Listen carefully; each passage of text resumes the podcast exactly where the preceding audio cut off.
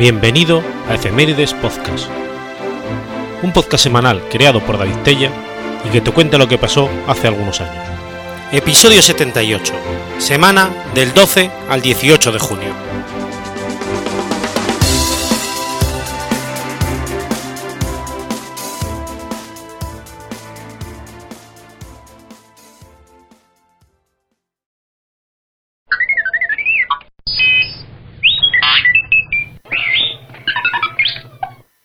Domingo 12 de junio de 1921. Nace Luis García Berlanga. Luis García Berlanga Martí nació en Valencia, en una familia de terratenientes de Camporrobles, provincia de Valencia. Su abuelo, Fidel García Berlanga, era miembro activo del Partido Liberal de Sagasta, a finales del siglo XIX, llegando a ser diputado en Cortes en Madrid y presidente de la Diputación de Valencia. Su padre, José García Berlanga, comenzó también su militancia en el Partido Liberal, para luego pasar al partido de centro-derecha del Ruch, el Partido Radical, y más tarde afiliarse al partido de centro-izquierda burgués de Martínez Barrio, Unión Republicana. Los orígenes de su madre, Amparo Martí, fueron mucho más humildes, ya que venía de una familia de migrantes de Teruel que se establecieron en Valencia. Su tío materno, Luis Martí Alegre, llegó a ser presidente de la Caja de Ahorros de Valencia. De joven, decidió estudiar Derecho y luego Filosofía y Letras, pero más tarde, en 1947, cambió su vocación e ingresó en el Instituto de Investigaciones y Experiencias Cinematográficas de Madrid. Durante su juventud, se unió a la División Azul para evitar represiones políticas por el cargo de gobernador civil que su padre había desempeñado en Valencia durante la República Española. En 1990, el propio Luis reconoce que se alistó, pues muchos de sus amigos eran miembros jóvenes destacados del Frente de las Hons.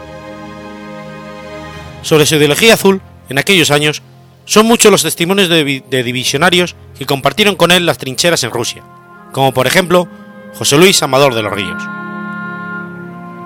En marzo del 43 ganaba el premio Luis Fuster, dado por el Sindicato Universitario Falangista de Valencia por su artículo aparecido en la hoja de campaña de la División Azul titulado Fragmentos de una primavera. Debutó como director en 1951 en una película llamada Esa pareja feliz, en la que colaboraba con Juan, con Juan, Antonio Bardem. Junto a este, se le considera uno de los renovadores del cine español de posguerra. Entre sus películas destacamos títulos célebres de la historia del cine español, como El Verdugo o Bienvenido Mr. Marshall. Trabajó en siete ocasiones con el guionista Rafael Azcona, y de esa asociación surgieron algunas de las películas más célebres del cine español, además de las citadas como La Escopeta Nacional. Su cine se caracteriza por su mordaz ironía y sus ácidas satíricas sobre diferentes situaciones sociales y políticas. En la etapa de la dictadura franquista despuntó su habilidad por burlar la censura de la época con situaciones y diálogos no excesivamente explícitos, pero de inteligente contralectura, y consiguió llevar a cabo proyectos tan atrevidos como Los Jueves Milagro. Su película Plácido fue nominada para el Oscar a la mejor película de habla no inglesa en el 61.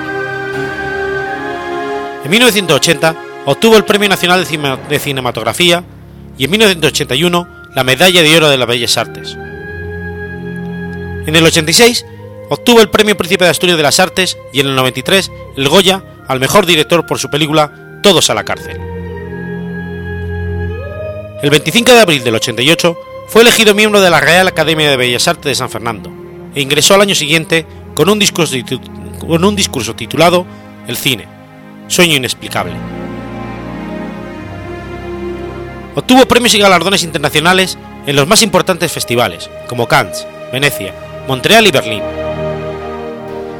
En el festival Karlovy Vary fue elegido como uno de los 10 cineastas más relevantes del mundo. Además, poseía un incontable número de reconocimientos nacionales. Se casó en 1954 con María Jesús Manrique de Aragón y fueron padre de cuatro hijos: José Luis García Berlanga, Jorge Berlanga, periodista, escritor y guionista, y director de la Muestra de Valencia entre el 2001 y 2002. Carlos Berlanga, músico, compositor e importante precursor de la corriente cultural conocida como la movida madrileña, además de la música pop de los años 80. Y Fernando García Berlanga, locutor y presidente de la desaparecida cadena española Somos Radio. Luis García Berlanga falleció a los 89 años por casos naturales en su casa de Madrid, el 13 de noviembre de 2010. En 2008, teniendo ya un delicado estado de salud, depositó en la caja 1034 de las letras del Instituto Cervantes un sobre donde contenía un secreto el cual pidió no fuese revelado hasta junio de 2021, cuando se cumpliera el centenario de su nacimiento.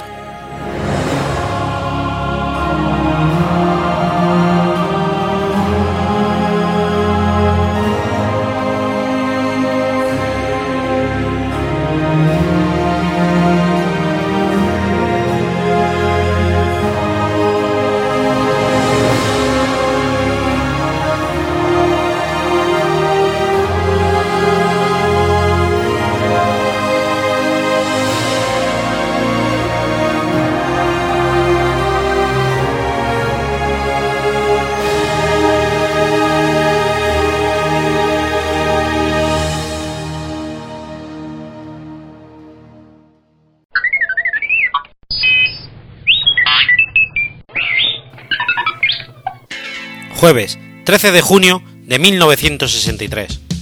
Nace Alaska.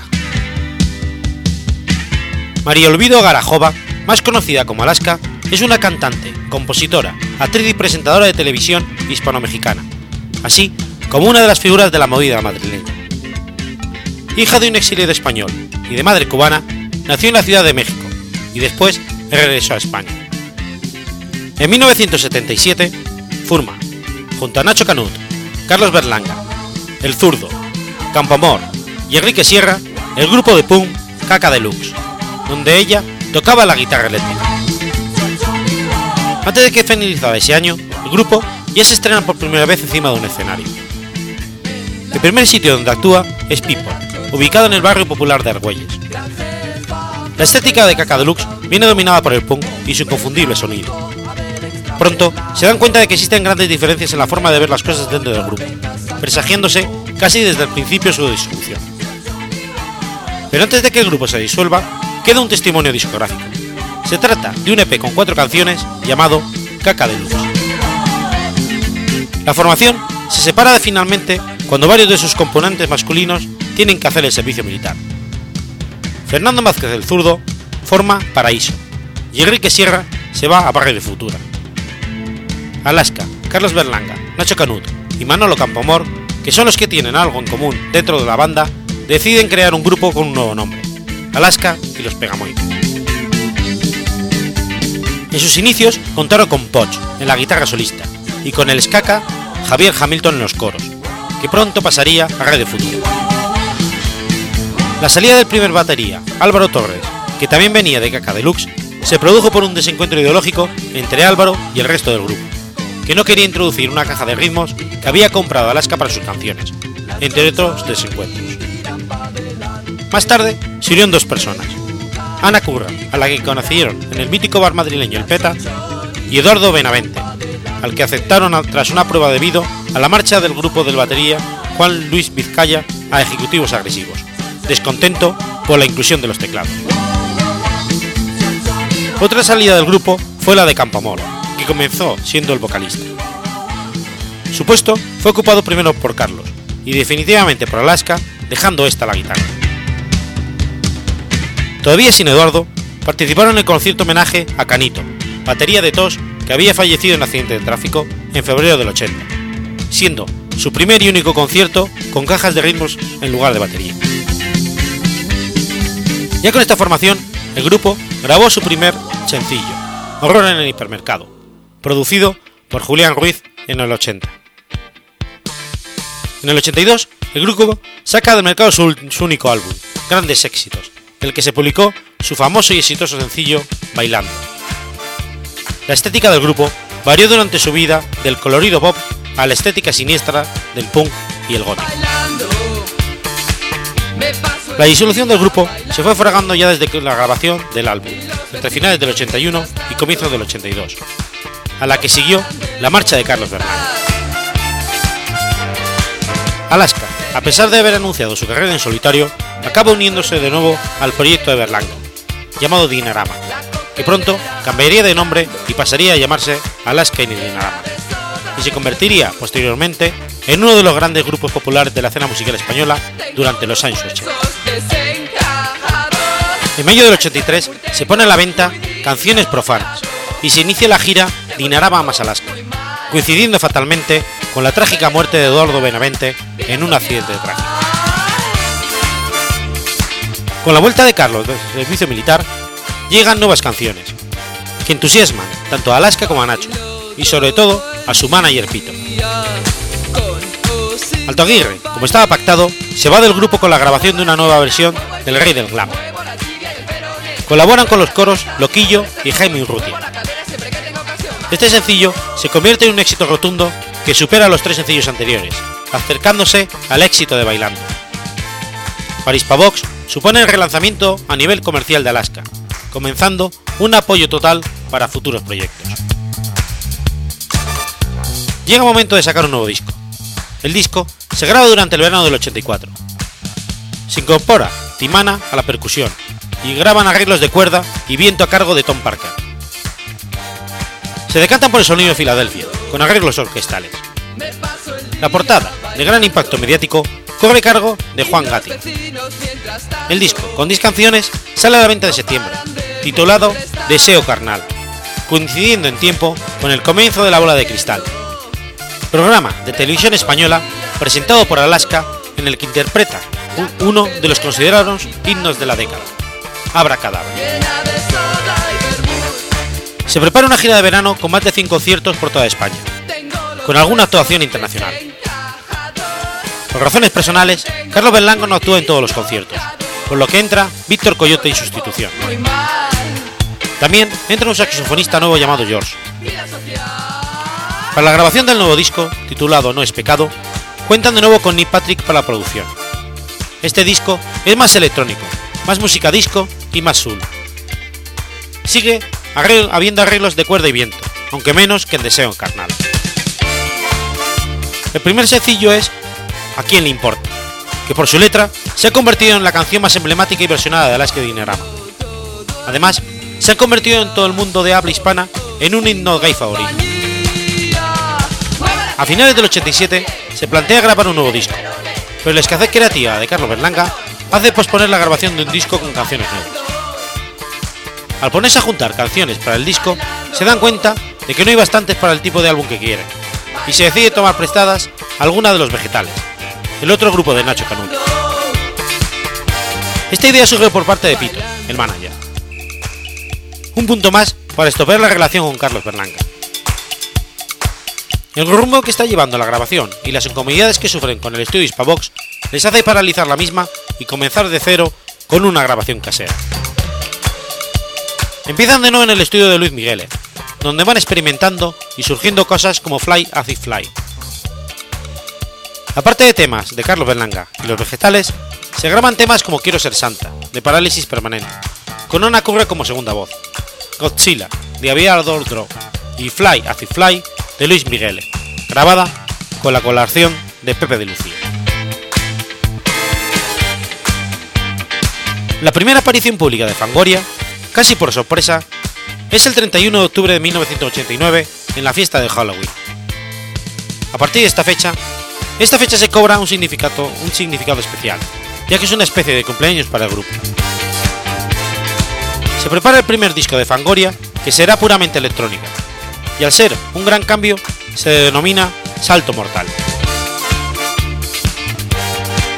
Fue grabado entre lo que sería el nuevo estudio Vulcano, los estudios Dubtronics y los estudios Quirós en Madrid. Del tema En mi prisión se hace un videoclip en el cual a Alaska le arrancan las tripas. Un guiño al cine gore, ya que como el dúo toma su nombre de una revista especializada en este género. El vídeo fue vetado por muchos programas musicales por su contenido algo escabroso, aunque el sencillo realmente tampoco obtiene mucha difusión en radio por falta de interés por parte de la casa de discos. En junio del 92 ve la luz el álbum De un día cualquiera en Vulcano, SEP 1.0. Se realizan de este tema dos videoclips, producidos por Video Infierno, productora creada bajo el auspicio de los estudios Vulcano. Un día cualquiera en Vulcano, SEP 2.0, se concibió como la segunda parte de una trilogía, lanzada en 1993. Este álbum contiene solo 6 títulos inéditos y 3 remezclas. Un día cualquiera en Vulcano, SEP 3.0, tiene que esperar hasta el verano del 95 para estar en algunas tiendas de disco. Ante la constante negativa de Warner Music Group por sacar este disco, Fangoria opta por distribuirlo a través de otra compañía, Running Circle. Tras el cierre de Running Circle, Fangoria se queda sin distribución discográfica, por lo que entra en una etapa, una etapa tanto larga e insegura, pero con muchas satisfacciones para los fans, que ven, como muy poquito a poco, el grupo vuelve a levantarse de la nada. Uno de los frutos que recoge Fangoria proviene de su anterior etapa. Se trata de la banda sonora original de La Lengua Asesina, película de Alberto Siamá, que fuera el que fuera realizador de algunos vídeos de Fangoria. Pero los escarceos de Fangoria con el cine no terminan ahí, ya que componen el tema principal de la película Cuernos de Espuma. Como la canción está basada en el ambiente neoyorquino, se hace en inglés, bajo el título Shampoo Horns. La edición de la banda sonora de esta película se retrasa tanto que da tiempo a que se grabe y se edite otro tema más para el cine. Quizás este último sea el que esté envuelto de más glamour, puesto que es la película de Disney, Disney 101 Dálmatas, más vivos que nunca. La canción es Curela de Bill, la graba Fangoria en castellano. Fangoria dirige su propio club de fans, el Club Fan Fatal, desde el año 1990. Cada año fueron grabando una canción, primero en formato flexi y posteriormente en formato disco, que regalaban a los socios por Navidad. Para esas ocasiones siempre contaban con una estrella invitada, un artista o un grupo al que admiraban. No grababan canciones nuevas de Fangoria o del grupo invitado, sino temas que les gustaran. En el 98 deciden recopilar las versiones grabadas para el Club Fan Fatal, que en esos momentos eran sistemas. Así que graban dos temas más para aderezar el disco, al cual lo titulan Interferencia. El disco Naturaleza Muerta fue grabado en el estudio Loop Show de Madrid. Este disco sigue el mismo esquema que el disco anterior. 11 canciones nuevas más una versión, todas ellas producidas por Carlos Jim. Pero en esta ocasión, el disco tiene unas canciones más rápidas, unas letras todavía más accesibles y menos minimalistas. El disco se publica en octubre del 2001, pero un mes antes se adelanta un sencillo llamado No sé qué me das, con una acogida sin precedentes en la carrera de Fangoria, debido a la gran comercialidad del tema. 30 meses después de la edición de Naturaleza Muerta, el álbum Fangoria, más exitoso de la etapa Subterfuge, se edita un nuevo disco titulado Arquitectura efímera. Con el extraño viaje, el grupo apuesta por canciones de estructura pop y estribillos pegajosos con influencias que van desde el rock alternativo al glam rock, pasando por la electrónica y el electropop. Se grabó todo en Madrid y tuvo la colaboración del bajista de Placebo, Stefan Osland, en la canción que cierra el disco Nada más que añadir. El extraño viaje, título sacado de la película de Fernando Fernán Gómez, se editó en las tiendas mexicanas y españolas de forma simultánea, el 23 de octubre de 2006. En mayo de 2007 salió a la venta el álbum en vivo Vive. Este incluía un concierto íntegro que ofreció Fangoria el 9 de febrero en la Caprava Movistar de Barcelona, un making of de casi una hora de duración con imágenes de todo y la opción de oír el concierto con los comentarios de Alaska y Nacho Canut. El 4 de mayo de 2008 fue lanzado un disco con cuatro canciones bajo el título Entre Punta Cana y Monte Carlo. Este editado por Drop y únicamente se vende en conciertos. Este EP incluye la versión de Flash de La Prohibida, La Mosca Muerta de Alaska Dinarama, Super Travesti de Nazi Rubias y Huracán Mexicano de Alaska Dinarama, que incluye una nueva parte de la letra dedicada al fin de Dinarama e inicio de Fangoria. Absolutamente fue grabado durante noviembre de 2008 en los Dean Studios de Londres y mezclado por Michael Zimmer, un ingeniero mítico de los Hansa Studios de Berlín, y producido por Neil X y Tony James. Ambos fundaron Sigue Sigue Spook. Este disco es un homenaje a Andy Warhol y su Factory, y es una reafirmación de lo que son Fangoria como grupo. En febrero de 2013, el grupo lanzó su séptimo álbum de estudio, Cuatricomía, un álbum de estudio compuesto por cuatro extended plays, que separa distintas influencias musicales como el pop, la música electrónica o el gótico. El 13 de febrero de 2016, Fangoria saca su nuevo álbum de estudio llamado Canciones para robos románticos, una oda a la inteligencia artificial y su frialdad, pragmatismo y falta de sentimiento. Alaska se casó en Las Vegas con Mario Vaquerizo el 29 de noviembre de 1999. En la ceremonia, ella iba vestida de Dolly Parton y él de Elvis Presley. Todo esto fue una sorpresa, ya que llevaban seis meses de novios cuando tomaron la decisión. poca gente apostó por la relación y unos cuantos años después de convertirse en marido y mujer, volvieron a Las Vegas con algunos de sus amigos y renovaron los dos. Al celebrarse la boda en Las Vegas, el matrimonio no era válido en España. Por lo tanto, 12 años después, decidieron casarse por lo civil el 27 de mayo de 2011, en Madrid, en el transcurso de un programa de realidad del canal MTV España.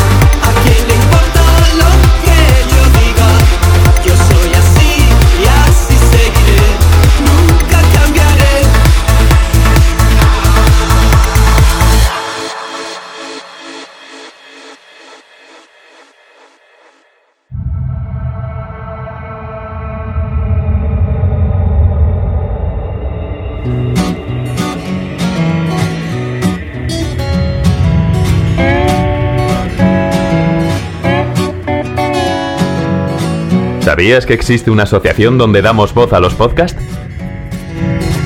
La asociación Podcast nace con el propósito de aunar intereses relacionados con el podcasting, ofreciendo formación, soporte y una mesa de debate sobre el podcasting, no solo en España, sino también en toda Hispanoamérica. Entre nuestros proyectos destacan nuestro libro colaborativo, la organización de diferentes eventos relacionados con el podcasting como las jornadas de podcasting, los premios de la Asociación Podcast y Radio Podcastellano. Para formar parte de la comunidad, recibir información de eventos y estar al tanto de lo que ocurre, solo tienes que entrar en asociacionpodcast.es y hacerte socio o simpatizante. Ahora es tu oportunidad de formar parte de esta gran comunidad asociacionpodcast.es. Si lo prefieres, puedes escribirnos a info@asociacionpodcast.es y responderemos todas tus dudas. También puedes seguirnos en Twitter con el usuario AsociaPodcast.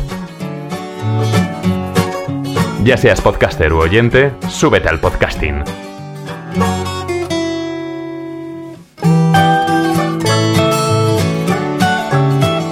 Gracias, de nada. Súbete al podcasting.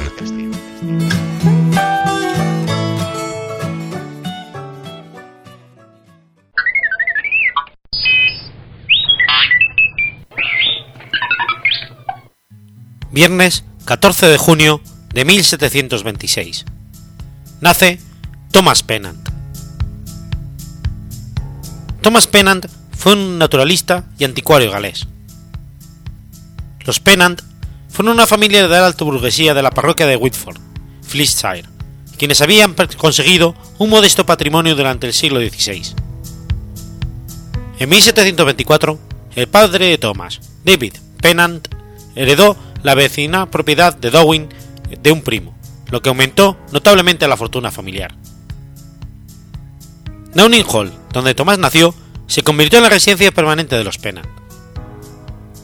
Pennant asistió a la escuela primaria de Wrexham, antes de asistir al colegio Thomas Croft de Fulham, en 1740. En 1744 entró en el Queen's College de Oxford y posteriormente pasó al Oriel College. Como muchos estudiantes de familias ricas, dejó Oxford sin haber conseguido ningún título, aunque en el 71 su trabajo como zoólogo fue reconocido con varios títulos honoríficos. A la edad de 12 años se despertó su interés por la naturaleza gracias al libro de Francis Willud, Ornithology. Una excursión por Cornualles en 1746, en la que conoció al anticuario y naturalista William Barles, despertó su interés por los minerales y fósiles que fueron sus principales temas de estudio durante la década de 1750. Ese mismo año, su relato de un terremoto en Downing se incluyó en la Physiological Transaction of the, de la Royal Society, donde apareció en el 56 un artículo de Pennant sobre cuerpos coralinos que había recogido en Cadbrook Dale, Scorside. De forma más práctica, Pennant usó sus conocimientos de geología para abrir una mina que ayudó a financiar las mejoras realizadas en Downing después de que lo heredaba en 1763. En el 57, a instancias de Carlos Linneo, fue elegido miembro de la Real Sociedad Sueca de Ciencias. En 1766 publicó la primera parte del British Zoology, una obra meritoria desde el punto de vista de que era una laboriosa compilación de los descubrimientos de otros. Durante esta etapa visitó la Europa continental y conoció, a varios científicos de renombre, Georges Louis Leclerc, Voltaire, Haller y Payas. En el 67 fue elegido miembro de la Royal Society de Londres. En el 71, su Synopsis of Quadrupes fue publicada. A final del mismo año publicó A Tour in Scotland, que se hizo notariamente popular, seguido en 1774 de otra narración de un viaje a Escocia en dos volúmenes. Estos trabajos sirvieron para presentar importantes tradiciones antiguas que de no ser por su narración se habrían perdido. En 1778 publicó una obra similar, Tour in Gales, seguida por Journey of Snowdon, que posteriormente sería el segundo volumen de Tour. En 1782 publicó Journey from Chester to London. En 1790 apareció Shokun of London, que se reeditó en varias ocasiones y, y tres años más tarde publicó su autobiográfico Literary Life of the Late T. Pennant.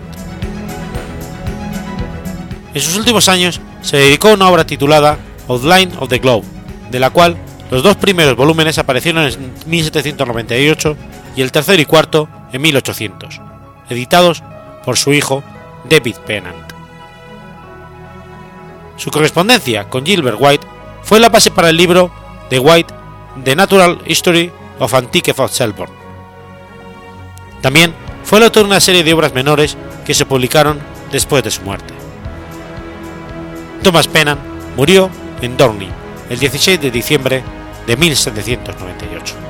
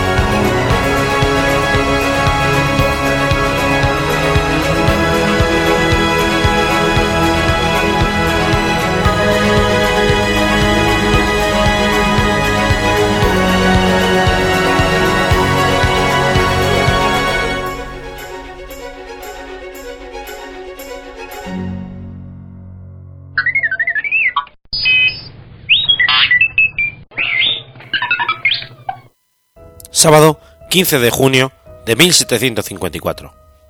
Nace Juan José de Lullar. Juan José de Lullar y Lubice fue un afamado químico español que junto a su hermano, Fausto, logró aislar el wolframio por primera vez, hecho que aconteció en las instalaciones de la Real Sociedad Vascongada de Amigos del País, que tenía en la localidad guipuzcoana de Vergara. Juan José Elullar nace en Logroño, La Rioja, en el seno de la familia de origen vasco-francés. Estudió matemáticas, física e historia en, París entre 1773 y 1777, junto a su hermano Fausto. Ambos se vieron favorecidos por el espíritu de la Ilustración y fueron pensionados por el gobierno español en distintas universidades europeas con el fin de traer los conocimientos utilizados en la investigación científica. Juan José fue enviado a Suecia en 1781, dado que este país estaba a la vanguardia de la ciencia química, además de que el gobierno español se interesó por los métodos suecos para fabricar cañones. Estuvo primero en Uppsala, en cuya universidad investigaba e impartía clases Tober Olof Bergman. Más tarde hará lo propio en Coping, con Carl Wilden Scheckel. Junto a Bergman estudió los métodos modernos de laboratorio para la obtención de elementos químicos, y sería el propio Bergman quien trasladó a Deluyar la sospecha de que existía otro elemento metálico en la chelita.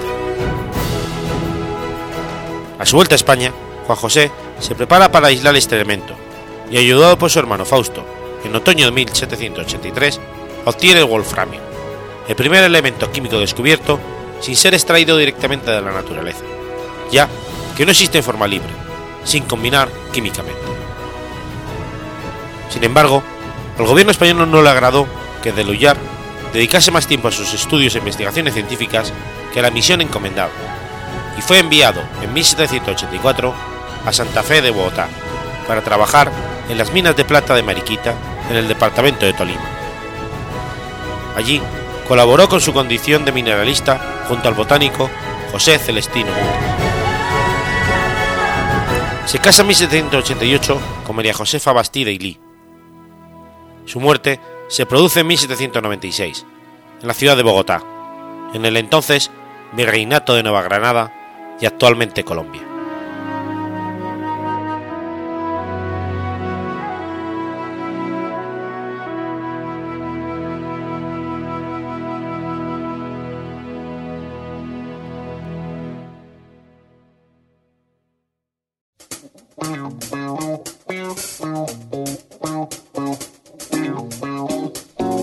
¿Conoces la Asociación de Escuchas de Podcasting? Asespod es el primer lugar de encuentro para todas aquellas personas que escuchan este formato de audio.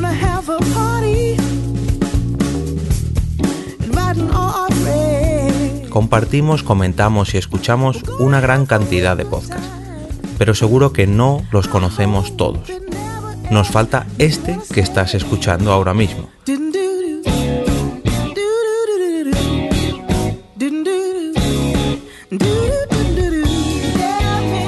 Queremos que tú, oyente de este podcast, formes parte de todo esto. Asociate gratis en nuestra web, asespod.org. Búscanos en las redes sociales, Twitter, Facebook y Google ⁇ Recuerda, asespod.org.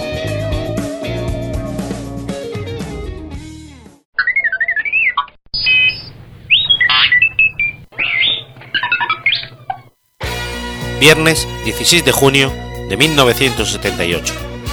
Se estrena en USA la película Gris.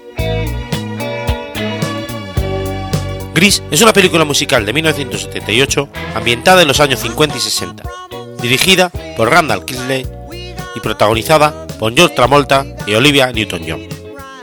Está basada en el musical homónimo de 1972 creado por Gene Jacobs y Warren Casey.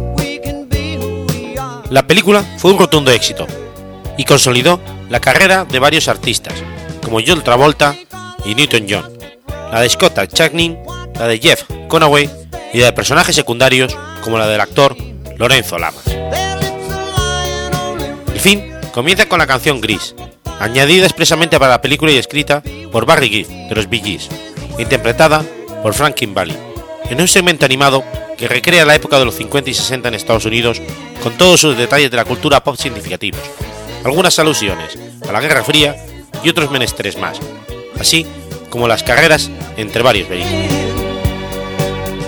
Danny Zuko y Sandy Olson se enamoran durante las vacaciones de verano. Cuando el verano termina, se despiden pensando que no volverían a verse, ya que Sandy va a volver a Australia. La familia de Sandy cambia de opinión en el último momento y en lugar de regresar a Australia, se quedan en los Estados Unidos. Y Sandy se inscribe en el Instituto Reader, donde estudia su amiga Freche, miembro de una pandilla llamada Las Damas Rosas.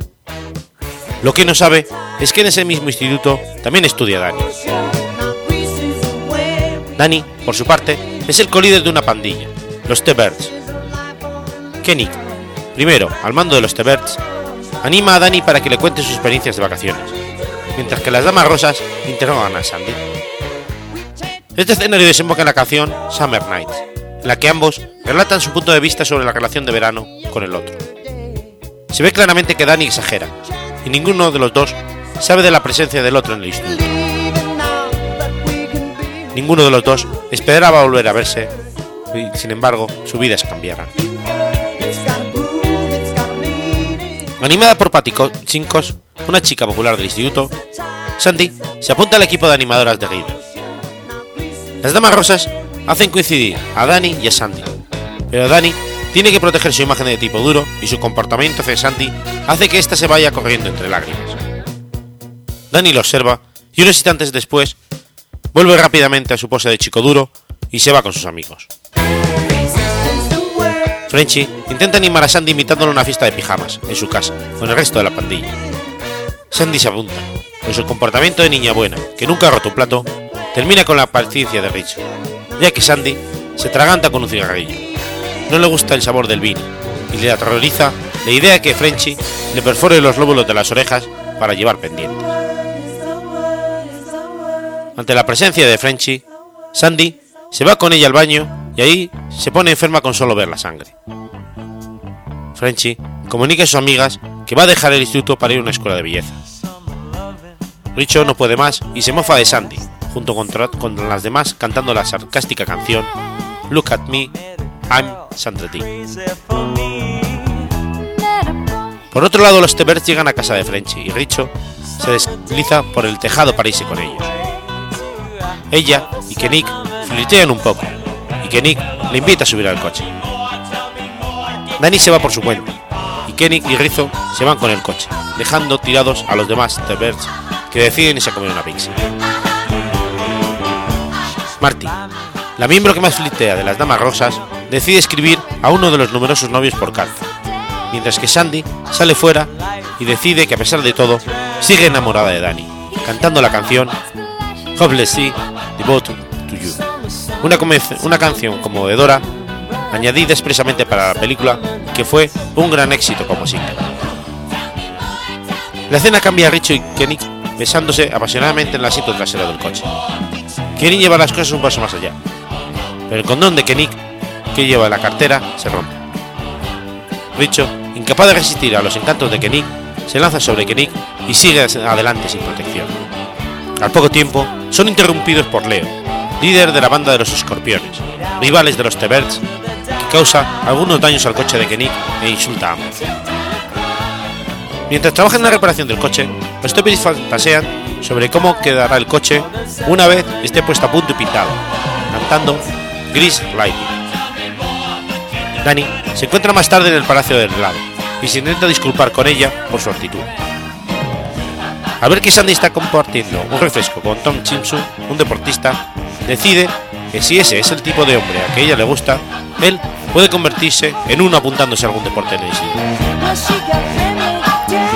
Lo siguiente que se ve es la desastrosa exhibición de Dani en baloncesto, lucha libre y béisbol, disciplinas las que siempre pierde la paciencia y termina pegando. Finalmente, ve que su deporte ideal es el atletismo, por la falta de contacto con el oponente, principalmente. Mientras Dani está entrenando en carrera de vallas, ve a Sandy tropieza. Sandy deja a Tom para ver si Dani está bien, y así se reconcilian. Dani intenta ir al palacio del helado con Sandy para estar solos y no preocuparse por arruinar su imagen delante de sus amigos. Allí descubre, descubre que tanto los Teberts como las damas rosas ya estaban allí, y a Danny le resulta muy complicado seducir a Sandy sin aparecer un blando delante de su pandilla. Cuando todo el mundo se ha ido de la heladería, Frechi, que había estado ocultando el color de su pelo bajo un pañuelo, revela que está teniendo problemas en la escuela de belleza, ya que tiene el pelo de color rosa por un error en el tinte. Entonces, se imagina que tiene un ángel de la guarda emulando a la película Tammy con Debbie Reynolds, que le dice qué debe hacer con su vida. Este ángel resulta ser Frankie Avalon, ídolo adolescente de fines de la década de los 50, que la anima a volver al instituto cantando Beautiful School Dropout. El programa de televisión nacional Bastard tiene pensado emitir en directo precisamente desde el gimnasio del Instituto Riddle, motivo por el cual se organiza un concurso de baile al que Dani lleva a Sandy. Richo, enfadada con Kenny, lleva al baile a Leo, el líder de la banda Rivera, obligando a Kenny a llevar a la novia de este, Chacha, quien a su vez fue novia de Dani hace tiempo. El presentador del programa, Vince Fontaine, tiene un flechazo con Marty, de las Damas Rosas. El baile presenta muchas canciones conocidas de los 50, presionadas por el grupo Sanana. Durante el baile, Richo abandona el recinto enfadada cuando ve que Kenik con Chacha, mientras que Danny y Sandy son de las pocas parejas que van quedando en el concurso. En un momento dado, Sony tira de Sandy, dejando a Danny bailando con Chacha. Sandy se da cuenta de que Chacha es una exnovia de Danny y mucho mejor bailarina que ella, abandonando el gimnasio enfadada.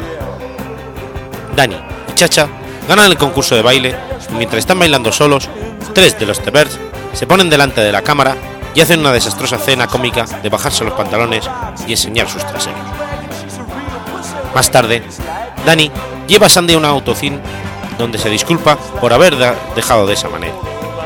La disculpa no significa demasiado para Sandy, de modo que Dani intenta quitarse el anillo que lleva para dárselo a ella, pero al hacerlo accidentalmente le clava el codo en el pecho. Al dárselo, Sandy le besa en la mejilla, diciendo que ahora se da cuenta que de verdad la respeta.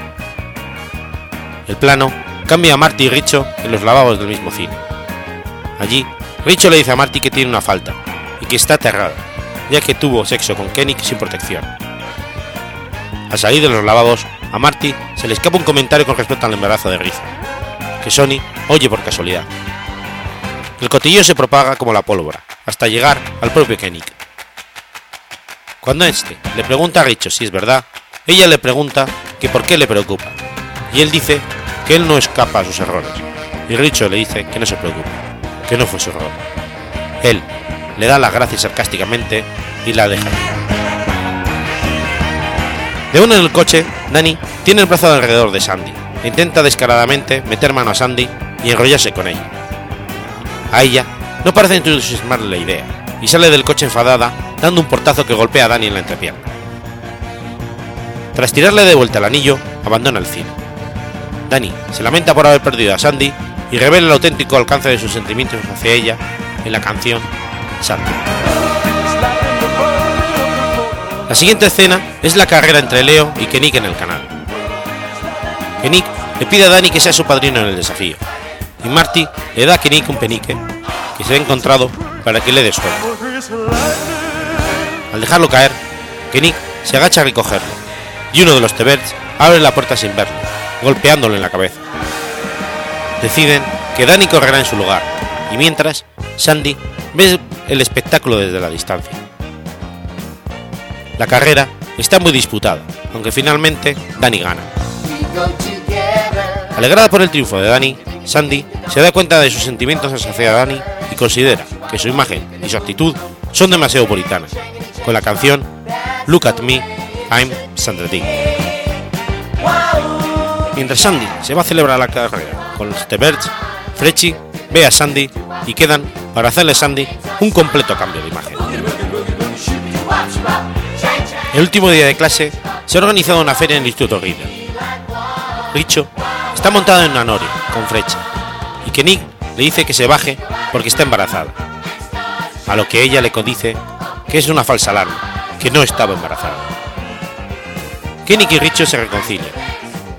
Danny aparece allí con su sudadera deportiva del equipo de atletismo, y Doggy, Sonny y Pucci le dicen que ahora es un atleta y que eso significa que dejará los T-Birds. Él dice que sí, porque eso es lo que Sandy quiere.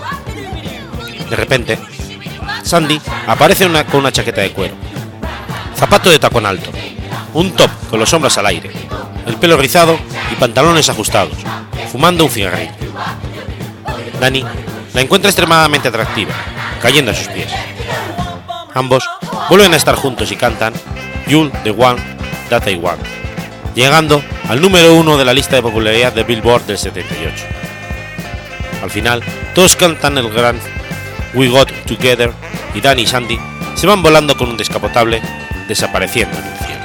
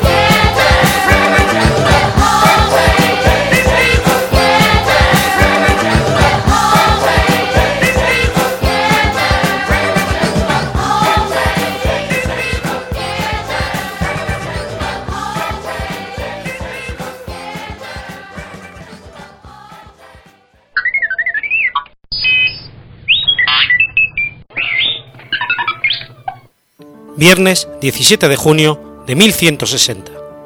Muere Rainiero de Pisa. Rainiero de Pisa fue un mercader pisano, que se hizo eremita y monje. Es venerado como santo por la Iglesia Católica y es el santo patrón de Pisa. Ranieri Scasseri nació en una familia acomodada de Pisa, hijo de un mercader y armador, Adolfo Scasseri, y de Mingarda Bussaccheri. Cuando era joven viajó, viajó como. En uno de sus viajes se encontró con Alberto, un noble corso que había renunciado al mundo y había entrado en el monasterio de San Vito de Pisa, dedicándose a la caridad. Raniero quedó impresionado y cambió su vida, convirtiéndose en un modelo de vida cristiana. Trabajó en el comercio, como su padre, con tal de poder obtener dinero para pagar el pasaje a Tierra Santa, donde quería hacer peregrinaje. No obstante, pronto decidió donar su fortuna a los pobres y vivir en la pobreza. Fue a Tierra Santa y vivió como eremita, pidiendo limosna y visitando los santos lugares. En 1153, Raniero volvió a Pisa, llevado por el almirante Raniero Botacci, que había dado en Tierra Santa, también e ingresó en el monasterio de San Andrés, y después en el de San Vito. Tomó fama como predicador, siendo tenido como persona santa se le atribuyeron milagros y exorcismos. Murió en 1160 con fama de santidad y fue enterrado en la Catedral de Pisa. Entre 1160 y 1162, el canónigo Benicasa de Pisa escribió una vida del santo. Fue canonizado por el Papa Alejandro III. La influencia de la Marina pisana extendió su culto por todo el Mediterráneo. El 6 de agosto de 1284, día de San Sixto II, patrón de Pisa, la flota pisana sufrió la peor derrota de su historia a manos de los genoveses en la batalla de Melori. Los pisanos se sintieron traicionados por hasta su entonces patrón y tomaron a Raniero, que había sido pisano, como nuevo patrón. En 1632 el cambio se confirmó y el obispo, con el consejo municipal, nombró a Raniero santo patrón de la ciudad y la diócesis. En 1689, su cuerpo fue instalado en el altar mayor de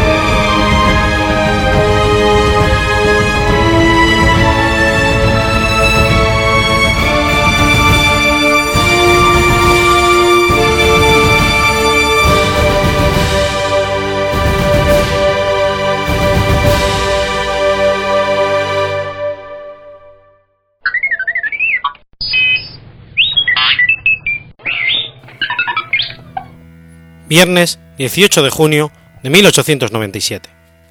Muere el héroe de Cascorro. Eloy Gonzalo García, llamado el héroe de Cascorro, fue un soldado español distinguido durante la Guerra de Cuba. Se crió en la Inclusa de Madrid y en un orfanato de Peñafiel. Residió durante una larga temporada en San Bartolomé de Pinares, Ávila. Su padre adoptivo, que era guardia civil, fue trasladado a Chapinería. Después de morir estos, Eloy se quedó de nuevo huérfano. En Chapinería la acogió otra familia con la que estuvo hasta los 21 años, cuando fue reclutado para el ejército. Fue destinado al Regimiento de Infantería María Cristina número 63, en la localidad de Puerto Príncipe, provincia de Camagüey, Cuba, a donde llega en noviembre de 1895. El 22 de septiembre de 1896, una partida de unos 3.000 insurrectos, al mando de Máximo Gómez y Calisto García, cerca del pequeño pueblo de Cascorro, no lejos de Puerto Príncipe. El 27 de septiembre, la situación del destacamento español se hizo tan comprometida que la única solución era volar un bollo desde el cual causaban grandes daños a la guarnición. Eloy Gonzalo se presentó voluntario para prender fuego a la posición de los insurrectos cubanos. Dice la leyenda que pidió ser atado con una cuerda, para que si caía, su cuerpo pudiera ser recuperado. Así, armado con su fusil y con una lata de petróleo, y atado con una cuerda, se deslizó hacia las posiciones insurrectas, prendiéndoles fuego y regresando indemne a su posición, la cual fue liberada pocos días después por una columna española al mando del general Adolfo Jiménez Castellanos. Eloy Gonzalo tomó parte de más acciones militares, siendo condecorado con la Cruz de Plata del Mérito Militar, pensionada con 7 pesetas con 50 mensuales. Sin embargo, fallecería en el Hospital Militar de Matanzas a consecuencia de una enfermedad. Sus restos fueron repatriados en el vapor San Ignacio, llegando a Santander en diciembre de 1898, junto a los restos de los generales Santocildes y Vara del Rey. Su cuerpo reposa en un mausoleo del, cementerio de la Almuneda de Madrid, junto a los de otros muertos durante los conflictos de Cuba y Filipinas. La gesta de Eloy Gonzalo apenas tuvo relevancia militar por sí sola, pues en la defensa del poblado de Cascorro fueron decisivas las actuaciones de varios soldados, como por ejemplo la de Carlos Climent Gardés, quien, salvó, las vidas de sus compañeros heridos, llevándolos a la enfermería en medio de los ataques del poblado. Calificados estos hechos como heroicos por el propio coronel Sesín.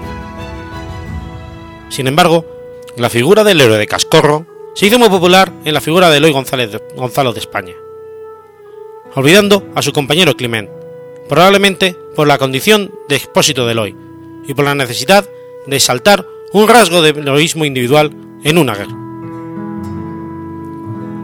En el mismo año 1897, el Ayuntamiento de Madrid decidió homenajear a este héroe. Para ello, le acabarían dedicando una calle y levantó una estatua en el popular rastro. La estatua fue esculpida por el escultor segoviano Aniceto Marinas y el pedestal por el arquitecto López Sayaberri e inaugurada en 1902 por el rey Alfonso XIII. Se trata de una estructura extremadamente descriptiva, que muestra a un soldado común, rifle al hombro, llevando una soga y una lata de petróleo. Más tarde, un acuerdo municipal de 1913 bautizó a esta plaza con el nombre de Nicolás Salmerón, nombre que conservó hasta que la popularidad del héroe dio paso a la denominación oficial de Plaza de Cascorro. De igual manera, el pueblo madrileño, madrileño de Chapinería tiene una plaza en honor a su nombre con esa estatua. Desde el ayuntamiento de Chapinería hay una propuesta para nombrar a Luis Gonzalo hijo predilecto de la villa. En 1945 se dictó la ley de 15 de mayo sobre beneficios a los soldados supervivientes de las horicas defensa de Cascorro, Caney, López de San Juan y Valer, por la que se concedía el título de teniente honorario del ejército español y se daba una paga de 6.000 pesetas a los heroicos defensores del poblado. Beneficio que Luis Gonzalo no llegó a recibir por haber fallecido. En 1965, un amigo del ejército, Esteban Fuerte, ofreció entrevistas a la prensa dando algunos datos sobre su personalidad y lo que vivieron en Cuba.